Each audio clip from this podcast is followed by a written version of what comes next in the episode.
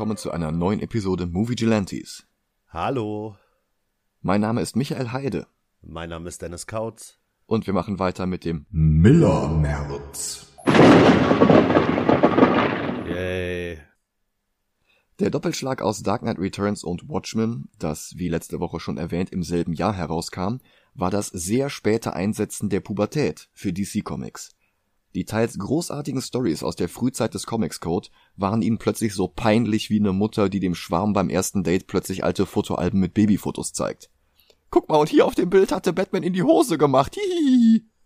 Comics hatten schon seit dem Golden Age jeden Trend sofort bis zur Übersättigung totgewalzt. Und weil Miller und Moore bei Kritik und Leserschaft gleichermaßen gut ankamen, mussten jetzt plötzlich alle Geschichten so sein. Zeitgleich mit dem unfassbaren Erfolg von Dark Knight Returns kam aber auch die Crisis on Infinite Earths und DC rebootete sein komplettes Multiversum. Alles sollte simpler sein, linearer, so wie beim größten Konkurrenten Marvel. Das bedeutete konkret keine Erde 2, Erde 3, Erde X, Erde S und so weiter mehr. Stattdessen schufen sie eine neue, einheitliche Timeline, bei der zum Beispiel die Abenteuer der Justice Society zum ersten Mal in der direkten Vergangenheit der Justice League spielten, statt wie bisher in einem Paralleluniversum. Und auch die einzelnen Figuren des Verlags sollten von Grund auf general überholt werden. John Byrne machte aus Superman zum Beispiel einen menschlicheren Charakter, der dank kryptonischer Technologie nicht als Kleinkind auf die Erde geschossen wurde, sondern der noch als Fötus losgeschickt wurde, damit er bei seiner Landung quasi in Smallville geboren werden konnte und der darum dann auch wirklich Amerikaner war. John Byrne ist übrigens Kanadier. Ein Superman, der seine Kräfte dann auch erst als Teenager bekam, als seine Zellen endlich genug Solarenergie aufgenommen hatten. Und dessen Eltern immer noch lebten, so dass sie auch für den erwachsenen Clark noch immer ein moralischer Kompass sein konnten. Wonder Woman hingegen wurde ihre komplette bisherige Geschichte genommen und sie verließ 1987 zum ersten Mal überhaupt die Insel, die ab diesem Zeitpunkt dann auch endlich Themyscira hieß, statt wie zuvor einfach Paradise Island. Das bedeutete allerdings auch, dass sie nicht schon Jahre zuvor bei der Gründung der Justice League dabei sein konnte, weswegen sie in den bisherigen Stories retroaktiv durch Black Canary ersetzt wurde. Bei Flash ging der Wechsel einfacher vonstatten, Barry Allen war wie Supergirl bei der Crisis gestorben und sein Juniorpartner Wally West alias Kid Flash versuchte jetzt, dem Kostüm und der Reputation seines Mentors gerecht zu werden. In den folgenden Jahren bekam Hal Jordan eine Nacherzählung seiner Origin namens Emerald Dawn. Hawkman wurde mit dem ambitionierten, aber mit allen bisherigen Geschichten inkompatiblen Hawkworld für absehbare Zeit unnötig kompliziert gemacht. Aquaman bekam in Time and Tide von Peter David die Grundlagen für dessen Run, in dem Arthur unter anderem seine Hand verlieren würde, die dann durch einen Haken ersetzt wurde. Tja. Und Batman? Der war eigentlich gut so, wie er war. Leute wie Danny O'Neill, Neil Adams, Marshall Rogers oder Steve Englehart hatten dem Charakter in den vergangenen zehn Jahren ohnehin schon eine ordentliche Frischzellenkur verpasst. Der Comics Code ließ mittlerweile mehr Themen zu als noch in den 60ern und Batman war zu einem um die Welt reisenden James Bond mit Cape und Maske geworden. Neue internationale Bedrohungen wie Ra's al Ghul und die League of Assassins waren sehr viel weniger schrill als die bunte Galerie der Schurken aus 66. Und Batman küsste bei jeder Gelegenheit Frauen wie Talia oder Silver St. Cloud. Und off-Panel wurde sogar noch deutlich mehr als Küssen impliziert. Eigentlich hätte das für den Post-Crisis Batman gereicht. Aber DC war wirklich sehr daran gelegen, sich noch deutlicher vom zu Unrecht in Ungnade gefallenen Adam West Batman zu distanzieren. Wie gesagt, DC war damals ein bisschen in der Pubertät, und nichts war ihnen peinlicher als ein Batman, über den man auch mal hatte lachen können. Das Trauma haben die ja bis heute noch nicht überwunden. Nee, leider nicht. Ja. Und The Dark Knight Returns war gerade erst unglaublich gut angekommen. Wie letzte Episode schon erwähnt, lose basierend auf einem Pitch, der ursprünglich mal die Entstehungsgeschichte von Batman hätte erzählen sollen, statt sein letztes Abenteuer als alter Mann. Also heuerte Danny O'Neill, der wie gesagt vorher selbst einige der besten und erwachsensten Batman-Stories geschrieben hatte, Frank Miller an, um nach dem Omega auch das Alpha zu erzählen. Eng orientiert an Bill Fingers ursprünglicher Origin, bloß mit den Mitteln erzählt, die das Medium Comic in den dazwischenliegenden 50 Jahren hinzugelernt hatte. Miller kramte seinen alten Pitch wieder hervor, bereinigte ihn um die Elemente, die jetzt schon in Dark Knight Returns verwendet worden waren, und erzählte die Vorgeschichte Batmans, so dass niemand mehr darüber lachen konnte und trotzdem nicht furzlangweilig. Wobei er nicht schon wieder die ganze Serie selbst zeichnen wollte. Aber er war ja auch gerade erst für eine Storyline an die Daredevil-Serie zurückgekehrt, wo der großartige David Mazzucchelli mittlerweile der reguläre Zeichner war. Und die beiden hatten großartig harmoniert. Mazzucchelli übernahm dann direkt auch das Artwork für Batman Year One. Und obwohl die Story Batman im Titel hat, war Year One nicht nur dessen Origin, sondern auch die von James Gordon, der gerade erst frisch aus Chicago nach Gotham wechselte, wo er der einzige unbestechliche Cop in einem ganzen Revier voller korrupter Drecksäcke war. Das Ganze war um einiges zeitloser als der sehr in den 80ern verwurzelte Dark Knight. Und diese Origin akzeptierte DC dann auch bis 2011, als sie das ganze Waisenhaus mit dem Badewasser ausschütteten und ihr Universum mit Flashpoint und der New 52 Initiative re rebooteten. Ein Schritt, von dem sich der Verlag bis heute nicht völlig erholt hat. Und es folgten sofort mehrere Versuche, Batman Year One zu verfilmen. Joel Shoemaker hatte vor Batman Forever und nach Batman und Robin insgesamt zweimal versucht, Warner zu überreden, in diese kleinere, ruhigere Geschichte erzählen zu lassen, aber Warner weigerte sich. Nachdem die X-Men an den Kinokassen sehr erfolgreich waren, entschieden sie sich dann aber doch noch dazu, allerdings jetzt mit Darren Aronofsky als Regisseur, der ja Jahre zuvor schon versucht hatte, Frank Millers Ronan zu verfilmen. Für Aronofskys Version schrieb sogar Frank Miller selbst ein Drehbuch, das allerdings nicht mehr viel mit seinem Comic-Vierteiler zu tun hatte.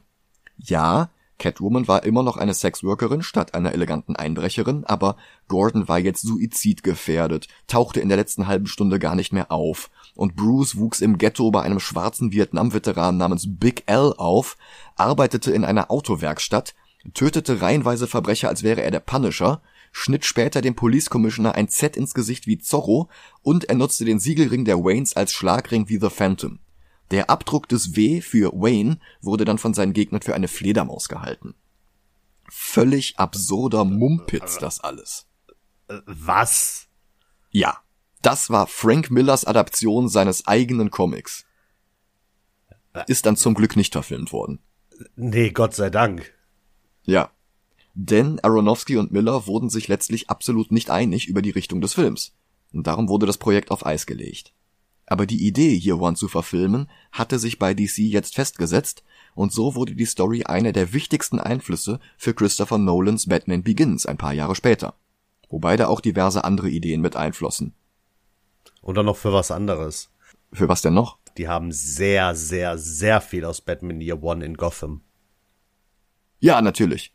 Dieses ganze Falcone-Ding und sowas. Ja, ja, ja, klar. Was ja auch gut ist, wenn du die Geschichte von Gotham vor Batman erzählen willst. Ja, ja, richtig. Ja. 2011 gab es dann aber doch noch eine werketreuere Umsetzung des Stoffes, erschienen am selben Tag wie das Spiel Arkham City. Und wie Dark Knight Returns, den wir ja erst letzte Woche besprochen haben, war auch Year One ein Zeichentrickfilm. Und den sehen wir uns jetzt an. Bis gleich. Bis gleich.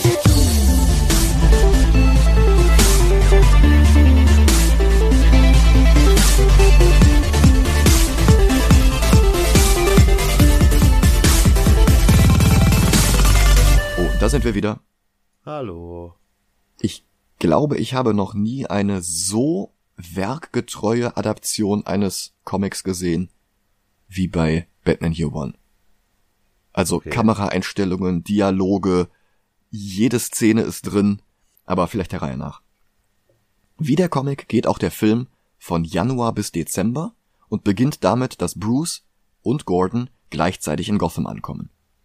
Bruce sitzt nach seiner Ausbildung einmal um den ganzen Globus im Flieger, sieht die Stadt von oben und wünscht sich, er käme ebenerdig an. From here, you can't see the enemy. Gordon hingegen kommt mit dem Zug. Er ist sofort mit der Stadt auf Augenhöhe. Er sitzt nicht in der Business Class, sondern mitten im Geschehen. Um ihn herum streiten sich andere Passagiere und er fragt sich, ob er es verdient hat, in die Hölle versetzt zu werden. Er wünscht sich, er wäre mit dem Flieger gekommen. Dieser Kontrast zwischen den beiden Charakteren zieht sich durch das gesamte Werk. Der Film experimentiert leider etwas zu viel mit CGI Cell Shading Elementen, was ihn Oh ja. weniger zeitlos erscheinen lässt als die Comicvorlage, aber die Sprecher sind grandios gecastet. Das stimmt. Bruce Wayne wird gespielt von Ben McKenzie, der damals hauptsächlich durch die TV-Serien OC California und Southland bekannt war, der allerdings drei Jahre nach Year One in Gotham mitspielen würde als Jim Gordon. Ja. Alanis würde das jetzt ironic nennen. Der Darsteller des Gordon hier fing ebenfalls als Seriendarsteller an. Neben Gastauftritten in Airwolf, Mord ist ihr Hobby oder Matlock sprach er ein paar Gegner für die Power Rangers und Nebenrollen in der Clerks Animated Series. Sein Durchbruch war dann aber nach einer Folge Akte X die Rolle des Familienvaters in einer Sitcom, über die wir erst vor ein paar Wochen in unserem Patreon-exklusiven Spin-off Neighborhood Watch gesprochen haben, Malcolm in the Middle.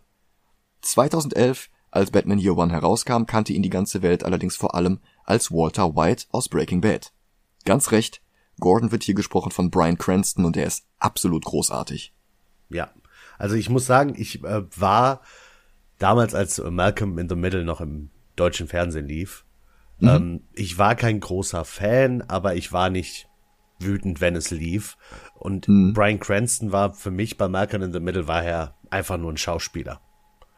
Aber was er als Walter White leistet, ist ja unglaublich. Ja, mittlerweile ja auch ähm, Oscar nominiert, ich glaube für Trumbo ähm, der hat's schon drauf, ne? Der hat sich bei Malcolm in the Middle massivst unter Wert verkauft, aber hat halt ja. da sein Geld mitgemacht, ne? Ja, das ist richtig. Aber wenn man ihn lässt, so wie hier, dann ist der wirklich gut. Mhm. Gordon wird direkt am Gleis von seinem neuen Partner abgeholt, Detective Flass. Der ist einen Kopf größer als Gordon, blond, und sie haben noch nicht mal das Bahnhofsgebäude verlassen, als er schon damit anfängt, dass Gotham echt das Paradies für Polizisten ist. Und so unterschiedlich wie sie angereist sind, werden sie auch empfangen, denn Bruce Wayne läuft direkt in eine Traube aus Paparazzi. Der Flughafen hat übrigens eine Anzeigetafel für Flüge aus allen möglichen Städten. Neben Berlin, Los Angeles und Seoul gibt es hier auch eine ganze Menge Easter Eggs. Metropolis, klar, der Wohnort von Superman, aber darüber hinaus finden wir hier Central City, die Heimat von Barry Allen. Empire City, da kommt Manhunter her, nicht Martian Manhunter, sondern der Manhunter aus den 40ern. In Fawcett City lebt Billy Batson, in Keystone City Wally West, in Midway City sowohl die Doom Patrol als auch Hawkman und Hawkgirl und in Star City wohnt natürlich Oliver Queen. Nice. Die Städte von Hal Jordan und Wonder Woman, Coast City und Gateway City fehlen hier genauso wie Ivy Town, Opal City und Vanity City, wo Atom, Starman und Aztec tätig sind. Trotzdem ein sehr nettes Körbchen voller Ostereier. Mhm. Hier nochmal zu hier Flash. Aha. Ähm, was, was ich halt cool fand, ich meine, ich habe Gotham geguckt, bevor ich Batman Year One geguckt habe. Ja. Und Flash taucht in Gotham auf. Sie haben genau diese Storyline aus Batman Year One mit Flash in Gotham drin. Okay, das ist cool. Ich dachte eigentlich, die hätten für Gotham Flash komplett durch Bullock ersetzt. Nee, äh, Flash ist auch drin. Ah, das ist gut. Aber nicht lange, Zwinker. Ah, verstehe. Bei den ganzen Reporterinnen und Reportern ist auch Vicky Vale, die es in der Vorlage nicht gab. Da war das eine nicht näher ausgearbeitete Außenkorrespondentin namens Jackie. Ohne Nachname. Vicky arbeitet hier nicht für eine Zeitung wie in den Comics oder in Batman 89, sondern für Channel 8 News. Denn Batman Year One hat die Nachrichtensegmente aus Dark Knight Returns übernommen, wenn auch nicht so omnipräsent wie dort. Immerhin, der Nachrichtensprecher verrät uns, dass die Anklage wegen Bestechung gegen den amtierenden Police Commissioner Gillian Loeb fallen gelassen wurde. Der hieß auch schon im Comic so. Year One war sein erster Auftritt, er hat es aber später auch in Comics wie Zero Year und Verfilmungen wie Batman Begins und Gotham geschafft. Die Rolle wird hier gesprochen von John Polito, den wir schon in Rocketeer hatten, da war er der Chef von Cliff Secord. Dieser Commissioner Loeb heißt Gordon jedenfalls beim GCPD willkommen. In seinem Büro hängt ein Gemälde eines Clowns. Das hat nichts mit dem Joker zu tun, sondern mit einem völlig anderen Schurken, Bob Kane. Ich hatte ja in Folge 63 schon mal kurz was zu Kane und Bill Finger gesagt, aber weil wir heute über die Ursprünge Batmans sprechen, können wir auch endlich mal mit dem Mythos Bob Kane aufräumen, denn das ist echt ein Krimi. Robert Kahn wurde 1915 in New York City geboren. Er zeichnete von 36 bis 39 ein paar Comicstrips hier und da. Rusty and His Pals war ein ziemlich offensichtlicher Rip-Off von Terry and the Pirates und Clip Carson war halt so ein weiterer Weltenbummler und Abenteurer. Beides nichts Originelles, Nichts, was irgendwie Wellen gemacht hätte, aber immerhin hatte er einen Fuß in der Tür von National Periodicals. Auf einer Party hatte er den um einiges kreativeren Bill Finger kennengelernt, nicht wissen, dass sie beide auf dieselbe Highschool gegangen waren, und Finger wurde da schon Kanes Ghostwriter, also noch für Rusty und Clip. Als 1938 Siegel und Schuster unerwarteten Erfolg mit Superman hatten, fragte ihr Verlag National bei seinen Zeichnern herum, ob irgendwer eine vergleichbare Figur hatte. Kane hatte kurz zuvor den Film The Bat Whispers gesehen und übernahm von da den Namen The Bat. Allerdings mit einem Man hinten dran, weil das neue Genre der Superhelden nun mal dem Großteil der Helden irgendwelche Namen mit Man hinten dran gab. Das war halt so üblich. Allerdings hatte Kane auch nicht mehr als diesen Namen. Sein Batman mit Bindestrich in der Mitte war bloß einfach noch einmal Superman. In blond mit einem roten statt blauen Kostüm. Wie Superman ohne Handschuhe. Statt eines Capes hatte er feste schwarze Fledermausflügel wie ein Drachenflieger, das wiederum hatte Kane geklaut von einer Skizze von Leonardo da Vinci. Und weil er schon wusste, dass er mit nochmal Superman, aber diesmal in Rot keinen Blumentopf gewinnen würde, ließ er Bill Finger mal über die Zeichnungen sehen. Und Finger erschuf daraufhin Batman. Das Kostüm, die Farben, die Maske, das Cape, die Identität des Millionärs Bruce Wayne, die Betthöhle, das Batmobil, die Origin der toten Eltern, all das ging auf Finger zurück, genau wie Commissioner Gordon und nicht wenige der Schurken. Auch der Name der Stadt Gotham City stammt von Finger, eigentlich alles. Kane brachte diesen neuen von Finger erschaffenen Helden mit Kanes Namen Batman zu National und die kauften die Rechte. Kane gab Finger einen Plot zum Skripten, der sich später als Rip-Off der The Shadow Story Partners in Peril herausgestellt hatte. Kane malte dann ein paar Posen aus anderen Comicstrips ab, das ist nachgewiesen, und verkaufte dann The Case of the Chemical Syndicate an National. Und Batman gab sein Debüt in Detective Comics 27, einer Krimi-Anthologie, nach deren Initialen DC sich später der gesamte Verlag benannte. Ganz recht, DC Comics steht für Detective Comics Comics. Woraufhin Kane seine Geburtsurkunde fälschte, sich als minderjährig ausgab, obwohl er eigentlich schon 24 war, damit er zusammen mit den Anwälten seines Vaters einen neuen Vertrag aushandeln konnte.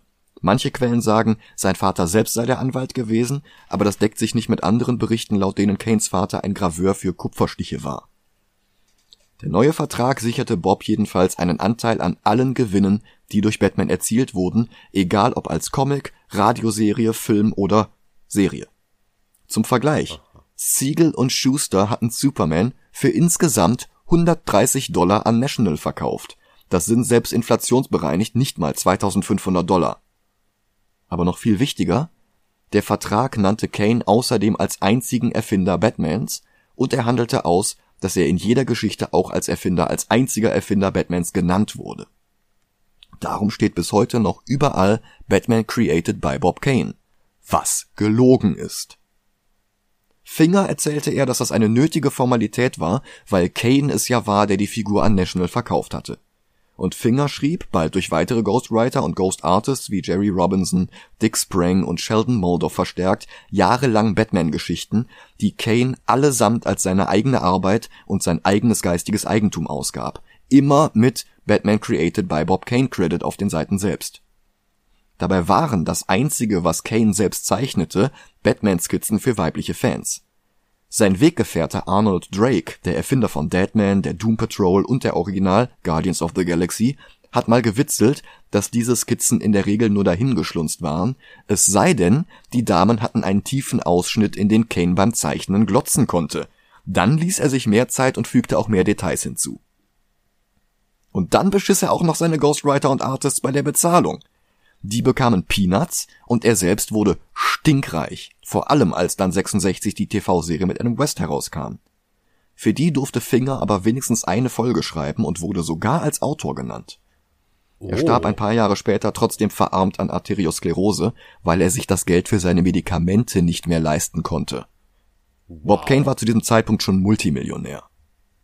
Wow.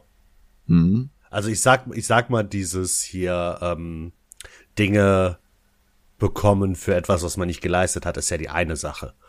Mhm. Aber dann sowas nicht so zu denken, okay, ich habe da Scheiße gebaut, vielleicht sollte ich da vielleicht mal was Gutes tun. Also das kann ich nicht verstehen. Kane hat dann auch zugegeben, dass Bill Finger an der Entstehung Batmans beteiligt war, aber erst, nachdem er bereits äh, bestattet wurde. Wow. Und erst seit 2016, seit 2016 wird Finger auch von DC als Co-Creator von Batman gelistet. Seine einzigen noch lebenden Verwandten, seine Enkelin und ihr Sohn, bekommen seitdem Geld von DC. Ich sag mal, scheiße, aber wenigstens etwas. Ja. Ja. Aber das ist wirklich eine der größten Ungerechtigkeiten in der Geschichte der Comics. Und das gerade bei Batman. Ja, ja. Ich meine, Der wer- dafür, ja. Ja. Wow. Wow. Und all das war wow. Bob Kane immer noch nicht genug. Als Arnold Drake ihn eines Tages zu Hause besuchte, gab Kane nämlich damit an, dass er Comics hinter sich gelassen hätte und jetzt große Kunst schuf. Damit meinte er Gemälde von Clowns, wie sie der Entertainer Red Skelton populär gemacht hatte. Eine Zeit lang hingen die ja wirklich in jeder Zahnarztpraxis. Kane zeigte Drake Staffeleien voller Ölgemälde, allesamt Clowns, allesamt komplett unoriginell und alle mit einer riesigen Bob Kane-Signatur. Und Kane war überzeugt, dass er jetzt auch in der internationalen Kunstszene durchstarten würde, dass diese Bilder ihn in den Louvre bringen würden. Ist natürlich nie passiert. Monate später traf Drake in den Büros von DC Comics in New York einen befreundeten Autoren Eddie Herron. Und der verriet Drake, dass Kane nach all den Jahren endlich von einem seiner Ghost Artists verklagt worden war. Drake ging die Liste durch. Wer könnte das bloß gewesen sein? Fred Ray, Dick Sprang, Lou Schwartz, Sheldon Moldoff? Alles falsch. Es war der Typ, der für Kane die Clown-Gemälde gemalt hatte, denn nicht mal die waren von Kane selbst. Wow. Und als Anspielung darauf hängt jetzt hier so ein Clown-Gemälde in Lopes Büro. Bruces Willkommen ist herzlicher. Alfred empfängt ihn an Wayne Manor. Flass zieht jetzt die Training Day Nummer mit Gordon ab. Und der denkt sich seinen Teil. Aber er hatte in Chicago einen korrupten Partner angeschwärzt, hatte aber nicht genug Beweise zusammen. Und das ist der Fehler, der ihn nach Gotham versetzt hat. Ein Fehler, den er nicht wiederholen will. Flass prügelt auf einen schwarzen Jugendlichen ein, angeblich weil der eine Waffe dabei hatte, dabei war das nur ein Kamm. Bruce hingegen legt Rosen auf die Gräber seiner Eltern, Thomas und ich komme nicht drauf, wie hieß nochmal die Mutter? Ähm, ich glaube, sie hieß. Er spricht zu ihnen und sagt, dass er zwölf Jahre lang auf Reisen war. Im Comic ist diese Szene still. Da reicht die Körpersprache, die Mezzo Kelly Bruce gibt. Februar. Flass bedroht Gordon jetzt offen. Wenn er sich nicht an die Spielregeln der anderen korrupten Cops in Gotham hält, dann könnte ihm was passieren, ihm oder seinem ungeborenen Kind, denn Gordons Frau Barbara ist schwanger. Bruce trainiert im Schnee. Er weiß nicht, was ihm noch fehlt, an sich ist er ausgerüstet, ausgebildet, aber irgendwas fehlt noch. Flass beschwert sich bei Loeb, weil Gordon kein Geld annimmt und seinen Kollegen Standpauken hält, wenn die sich bestechen lassen. Einen Kollegen hat er sogar auf Probezeit gesetzt. Flass will Gordon mit ein paar anderen Cops zusammen verprügeln. Im Comic bittet Loeb ihn noch zu warten, zwei Wochen bis er, der Commissioner, außerhalb der Stadt bei einer Konferenz ist, damit das nicht auf ihn zurückfällt. Der Film lässt das weg, macht einfach einen Zeitsprung und auf dem Weg zum Auto wird Gordon von vier maskierten Männern mit Baseballschlägern zusammengeschlagen. Bei Miller erkennt er Flass am Lachen. Der Film ist da etwas deutlicher und lässt den immer noch maskierten Flass eine weitere Warnung aussprechen. Schnitt zum Rotlichtbezirk von Gotham. Der sieht aus wie das New York aus Taxi Driver. Miller hatte selbst damals in New York gewohnt und sich oft über den Dreck und das Verbrechen beschwert. Der ist selbst mehrfach auf offener Straße ausgeraubt worden. Und wie um das zu verarbeiten, konnte er in seinen Comics dann Batman dort aufräumen lassen. Bloß ist er hier noch nicht Batman. Bruce hat sich verkleidet als Landstreicher mit einer dicken Narbe, damit die von seinen Gesichtszügen ablenkt, und kämpfen kann er auch. Aber er schüchtert die Zuhälter und teils minderjährigen Sexworkerinnen nicht ein. Als er eine von ihnen wegschubst, weil die ihn mit einem Messer attackiert hatte, geht eine Domina dazwischen, die die Szene vorher vom Fenster aus beobachtet hatte. Selina Kyle. Im Film gesprochen von Eliza Dushku, die war Faith in Buffy. 2011 hatte sie gerade Dollhouse hinter sich. Ein paar Jahre später sprach sie She-Hulk in zwei Marvel-Cartoons. Das Mädchen ist Holly Robinson, eine Freundin von Selina. Jahre später ist sie selbst mal eine kurze Zeit Catwoman. Noch später soll sie Catwomans Trauzeugin bei der Hochzeit mit Batman sein. Sie redet dann aber Catwoman kalte Füße ein, sodass die Hochzeit nicht stattfindet, weil sie mit Bane zusammenarbeitet. Lange Geschichte. Bruces Vater aus einer alternativen Zeitlinie ist auch mit dabei. DC Comics der 2010er. Bruce und Selina prügeln sich, bis die Polizei dazukommt. Einer von ihnen schießt sofort auf Bruce. Der schafft es, sich aus dem Polizeiwagen auf dem Weg zum Revier zu befreien. Der Wagen knallt in ein paar parkende Autos und beginnt zu brennen. Und was jetzt wichtig ist, Bruce rettet die Cops. Denn auch Ja. die haben Familien. Er ist vielleicht noch nicht Batman, aber er hat bereits seinen Ehrenkodex. Dabei geht der Film noch keine Viertelstunde. Der muss sowas nicht lernen. Der muss nicht erst seinen ehemaligen Lehrmeister mit einem Transrapid in die Luft sprengen, damit er weiß, was richtig und was falsch ist. Sogar Miller, dessen zynischen, faschistischen Batman ich in Dark Knight Returns noch an jeder Ecke kritisiert habe, kriegt das hier hin. Ja. Der ist verletzt, mit Sirenen im Anmarsch und trotzdem rettet er die fucking Cops. Gordon hat Flash bis zu dessen Pokerrunde verfolgt. Als der alleine im Auto ist, drängt er ihn von der Straße, wirft ihm einen Baseballschläger zu und prügelt ihn windelweich. Dann lässt er ihn unbewaffnet und in Handschellen am Straßenrand zurück. Lebend, aber auch eingeschüchtert. Der wird sich jetzt nicht mehr an Barbara herantrauen. Der nicht. Bruce schleppt sich inzwischen angeschossen zurück nach Wayne Manor. Und er fragt sich, fragt seinen toten Vater, wie es weitergehen soll. Wie versetzt er die Verbrecher in Angst und Schrecken? An seiner Geduld soll es nicht scheitern, er wartet immerhin schon seit 18 Jahren. Und wir gehen in den Flashback. Sie verlassen das Kino, in dem Mark of Zorro lief, sie gehen durch die Gasse, wo ihnen Joe Chill auflauert. Das ist übrigens das einzige an der Story, das DC schon ein paar Jahre später geändert hat. Während Zero Hour, dem Riesen-Event von 1994, erfuhr Batman nämlich, dass Joe Chill es in der Nacht gar nicht sein konnte, dass man ihm bloß die Waffe geklaut hatte, mit der später Thomas und, äh, wie hieß sie gleich? Maria? Martha! Äh, mit der die zwei getötet wurden. Die Verfilmung walzt die fallenden Perlen theatralischer aus, als es One der Comic tut. Da fallen die noch nicht mal einzeln zu Boden, das ist halt aus Dark Knight Returns. Und mittlerweile können wir diese Szene nicht mehr sehen. Aber als der Comic 86 rauskam, da war das halt schon ziemlich großartig. Ja. Ja, mittlerweile gehört die Szene, wie äh, Thomas, oh, Thomas, Thomas und seine Frau sterben, äh, gehört zu den Szenen, da habe ich einfach keine Lust mehr drauf. Die, äh, ja. die andere Szene, auf die ich keine Lust mehr habe, ist Onkel Ben. Ja. Und dann knallt die Fledermaus durch sein Fenster und setzt sich auf eine Büste seines Vaters. Yes, Father.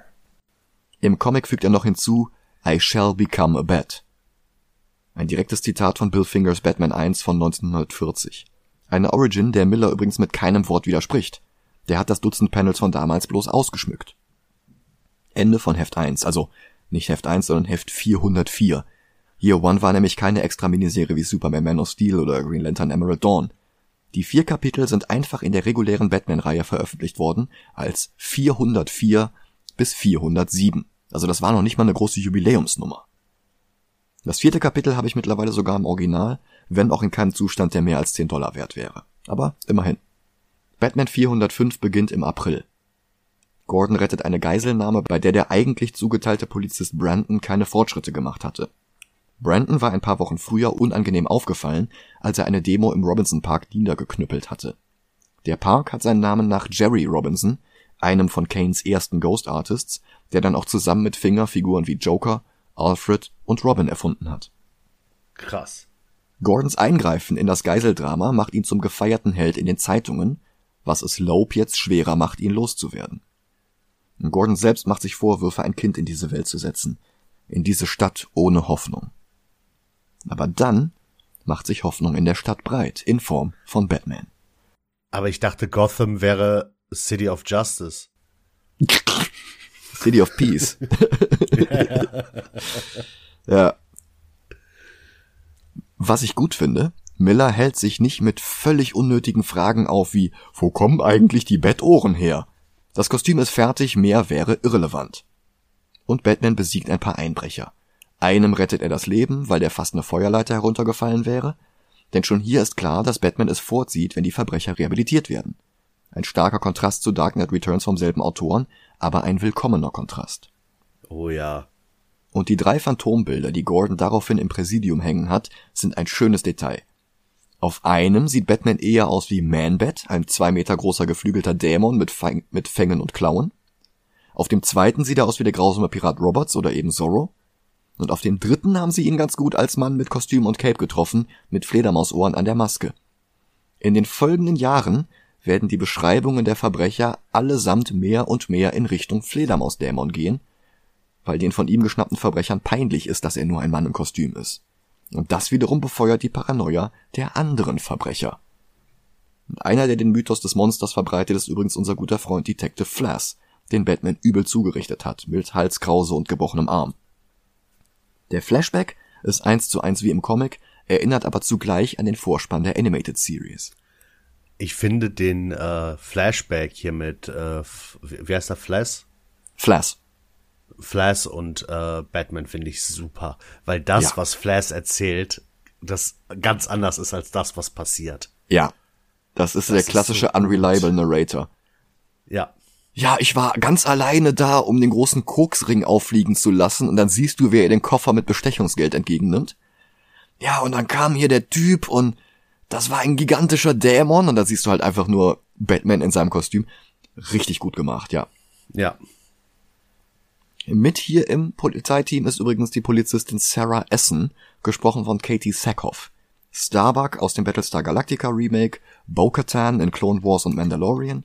In Flash war sie auch, da hat sie Blacksmith gespielt.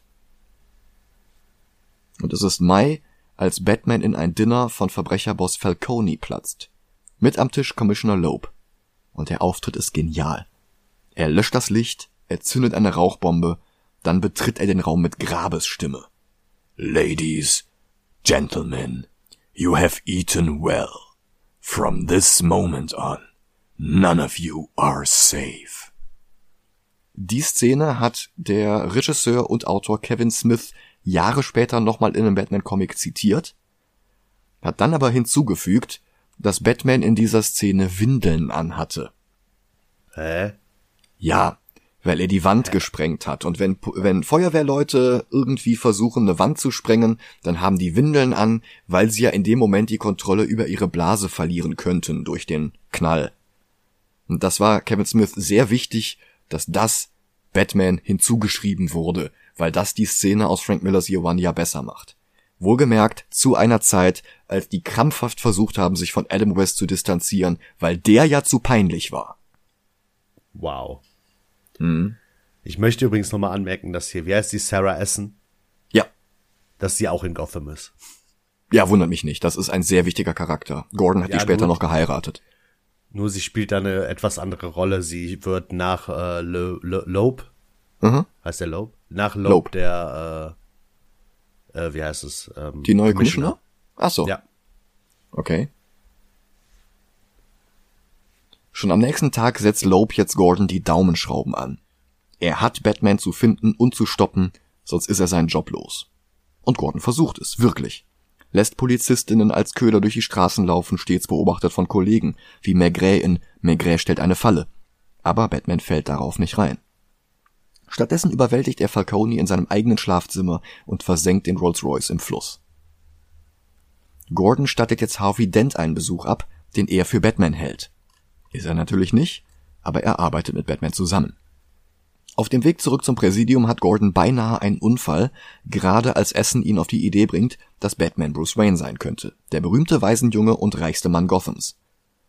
Batman hilft, aber hat jetzt auch Polizisten an seinen Hacken. Er flieht in ein leerstehendes Wohnhaus, Brandon lässt eine Bombe mit dem Hubschrauber auf das Haus abwerfen. Ende von Kapitel 2. Kapitel 3 macht direkt dort weiter. Batman kann fliehen, indem er einen Ultraschallsender in seinem Schuh aktiviert, der alle Fledermäuse aus der Batcave anlockt. Merkt ihr mal die Szene, da reden wir in zwei Monaten nochmal drüber. Und die eine Schwäche von Batman Year One, die ich Miller selbst noch nicht mal übel nehmen kann, ist, dass er hier rechtfertigt, dass dieser Ultraschallsender ein Prototyp von Wayne Industries ist. Weil diese eine Rechtfertigung, dieser eine Nebensatz, die nächsten 30 Jahre Batman völlig versaut hat, weil die jetzt plötzlich für alles irgendeine Erklärung brauchten. Mehr dazu in zwei Monaten. Ja. Batman rettet dabei sogar noch eine Katze vor den Kugeln der Polizisten. Und das wiederum inspiriert Selina, ihren Zuhälter zusammenzuschlagen und mit Holly zusammen abzuhauen. Sie besorgt sich ein Katzenkostüm und schwingt sich in die Nacht.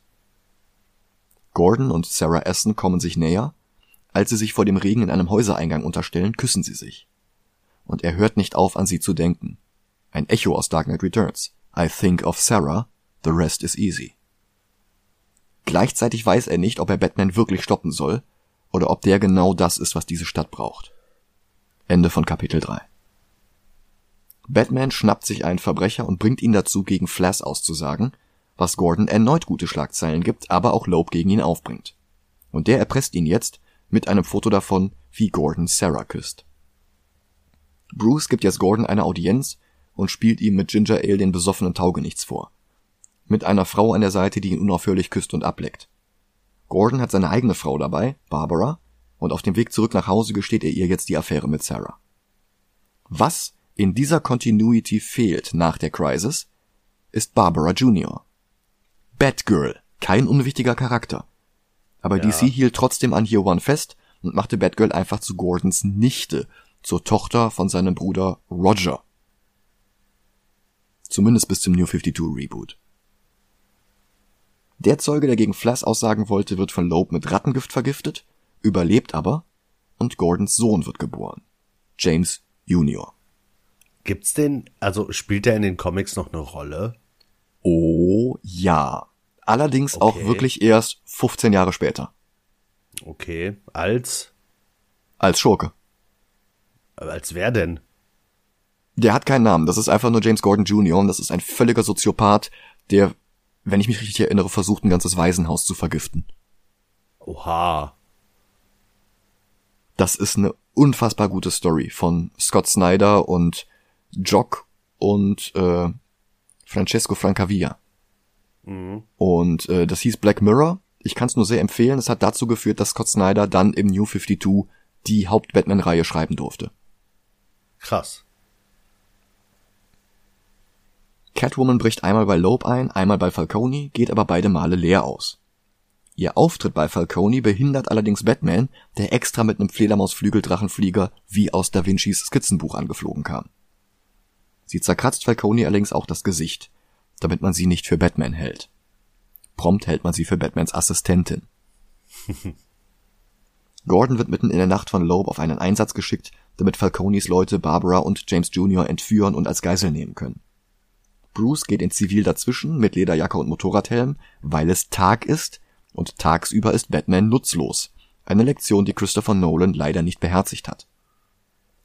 Gordon erkennt ihn nicht als Helfer und nimmt ihm das Motorrad ab. Es folgt eine wilde Verfolgungsjagd, bei der Gordon Falcones Handlanger besiegt, der allerdings das Baby von einer Brücke wirft. Bruce rettet James Jr. und Gordon gibt jetzt vor, ihn nicht erkannt zu haben. Ähm, ich habe meine Brille verloren. Ich, ich kann leider nicht sehen, wer sie sind. Tut mir leid. Äh, ja. Flass wird der Prozess gemacht und er packt dabei gegen Loeb aus. Es ist Dezember. Year One ist vorbei. Ein Wahnsinniger droht noch damit, das Trinkwasserreservoir zu vergiften. Er nennt sich der Joker. Aber Gordon ist guter Dinge. Er wartet auf einem Häuserdach auf einen Freund, der helfen kann. Er sollte jede Minute da sein. Nachspann. Insgesamt haben sie bei der Adaption etwas zu viel von Mazzucchellis Stil und von den Farben seiner Frau Richmond Lewis verloren. Visuell ist Mask of the Phantasm deutlich besser. Aber sonst ist die Verfilmung von Year One sogar noch näher an der Vorlage als Dark Knight Returns.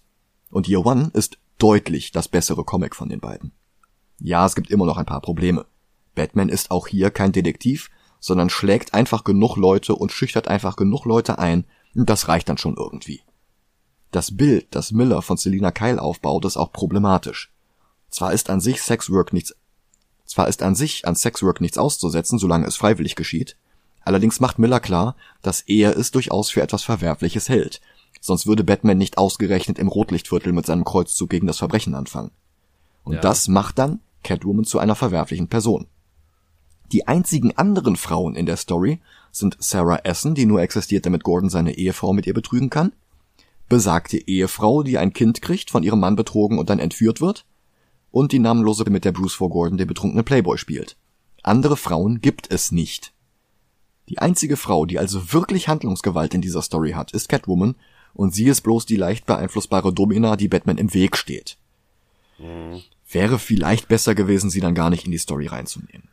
was mich extrem stört und Mhm. es ist so eine kleine Sache, aber irgendwie hänge ich mich da die ganze Zeit drauf auf, ist die Okay. Szene, wie äh, Bruce im Schnee trainiert Ja. und den Baum durchtritt. Warum? Weil der nicht so hart zutreten könnte? Also, ich glaube ja daran, dass Batman äh, nicht superhuman Strength hat, aber äh, erweiterte menschliche Stärke Trainiert halt, ja. trainiert. Aber einen Baum durchtreten, also sorry, Hm? Vielleicht war der ja morsch. ja, Master Wayne, die Eiche neben den Gräbern ihrer Eltern, die ist leider sehr verrottet, die müssen wir demnächst mal entfernen lassen. Kein Problem, Alfred. Peng. Ja, aber das ist so. Ja, Batman ist stark, aber so stark? Ja, okay. Aber Year One macht halt auch sehr viel richtig. Batman tötet nicht. Ja. Er rettet seine Gegner, damit sie rehabilitiert werden können. Und Gordon ist kein Faschist, der mal ebenso Teenager erschießt. Ja. In den folgenden Comics lässt sich Gordon scheiden, er heiratet dann später auch Sarah, bis sie im Finale von No Man's Land vom Joker erschossen wird. Es gab später ein Year 2, das sehr lose die Grundlage für Mask of the Phantasm bot, und sogar ein Year 3 mit der Origin von Robin, Dick Grayson, wonach aber heute auch kein Hahn mehr kräht. Und mit Legends of Ja. the Dark Knight brachte DC eine mehrere Jahre sehr erfolgreiche Anthologie mit Geschichten heraus, die in dieser Frühzeit von Batmans Karriere spielten.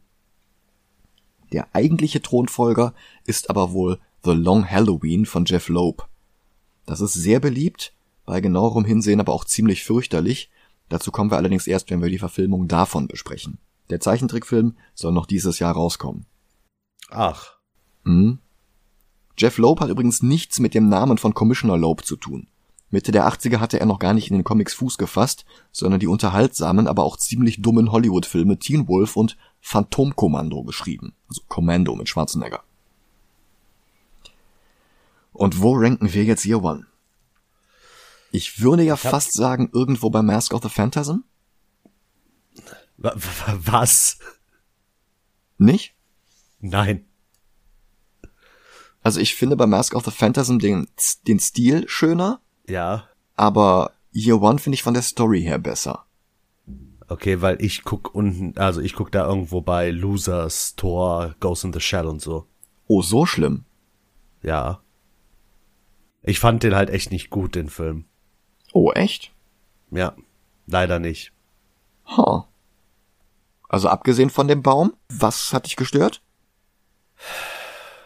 Ich, ich kann es dir nicht sagen, aber mir fehlt so ein bisschen was. Hm. Irgendwas fehlt mir. Das ist mir zu, zu episodenhaft erzählt. Hm. Also klar, das ist eine zusammenhängende Story. Aber dass du dieses hast, Januar, Februar, irgendwie weiß ich nicht. Das fand ich eigentlich ganz gut. Ne, hat mich irgendwie gestört. Hm. Und ich versuche ja immer, ähm, wenn wir einen Film gucken über eine Figur, von der wir schon andere Filme geguckt haben, versuche ich das ja immer so ein bisschen zu vergleichen. Ja, Und ich fand Batman 89 besser. ich halt nicht, aber hm. Also Batman 89 hat halt den Joker, das ist ein spannenderer Schurke, als es ein Carmine Falcone ist. Aber der Batman da ist ja ein völlig kranker, sadistischer Psychopath. Und das ist er in Batman One halt eben genau nicht. Ja, ja. Also der Batman 89 Batman ist sehr viel näher an Dark Knight Returns und das auf alle schlechten Arten, die man sich vorstellen kann. Ja gut, aber besser als Batman und Robin? Batman und Robin versucht halt sehr viel und teilweise ist er halt wirklich zu bunt. Ja, aber Batman Das und Robin funktioniert versucht für sich dieses- genommen, aber Aber Batman und Robin versucht dieses Ernsthafte so ein bisschen rauszunehmen. Und deswegen ja, und Year One versucht den nur ernsthaft zu machen. Das sind schon zwei sehr große Kontraste.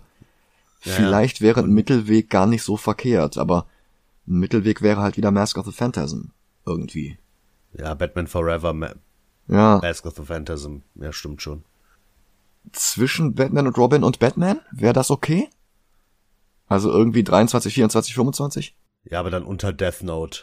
Ja, ja, Batman und Robin ist ja unter Death Note. Ja, dann, ähm, Also zwischen Batman und Robin und Batman. Also quasi so bei, bei zwischen Speed Racer und X-Men oder so. Oder vielleicht sogar noch über Speed Racer. über Speed Racer, aber unter Superman. Okay. Dann haben wir es tatsächlich geschafft. Aber wir haben auch noch zwei Filme im Miller-Monat vor uns. Nächste Woche schauen wir uns sein erstes Werk für Dark Horse an. Und das ist Sin City von einem unserer Lieblingsregisseure, Robert Rodriguez. Oh, nice. Ich habe den seit Jahren nicht mehr gesehen. Ich freue mich sehr drauf, weil ich den damals ganz gut fand. Ich weiß halt nicht, wie der gealtert ist, aber ich bin guter Dinge. Also ich kenne ihn gar nicht.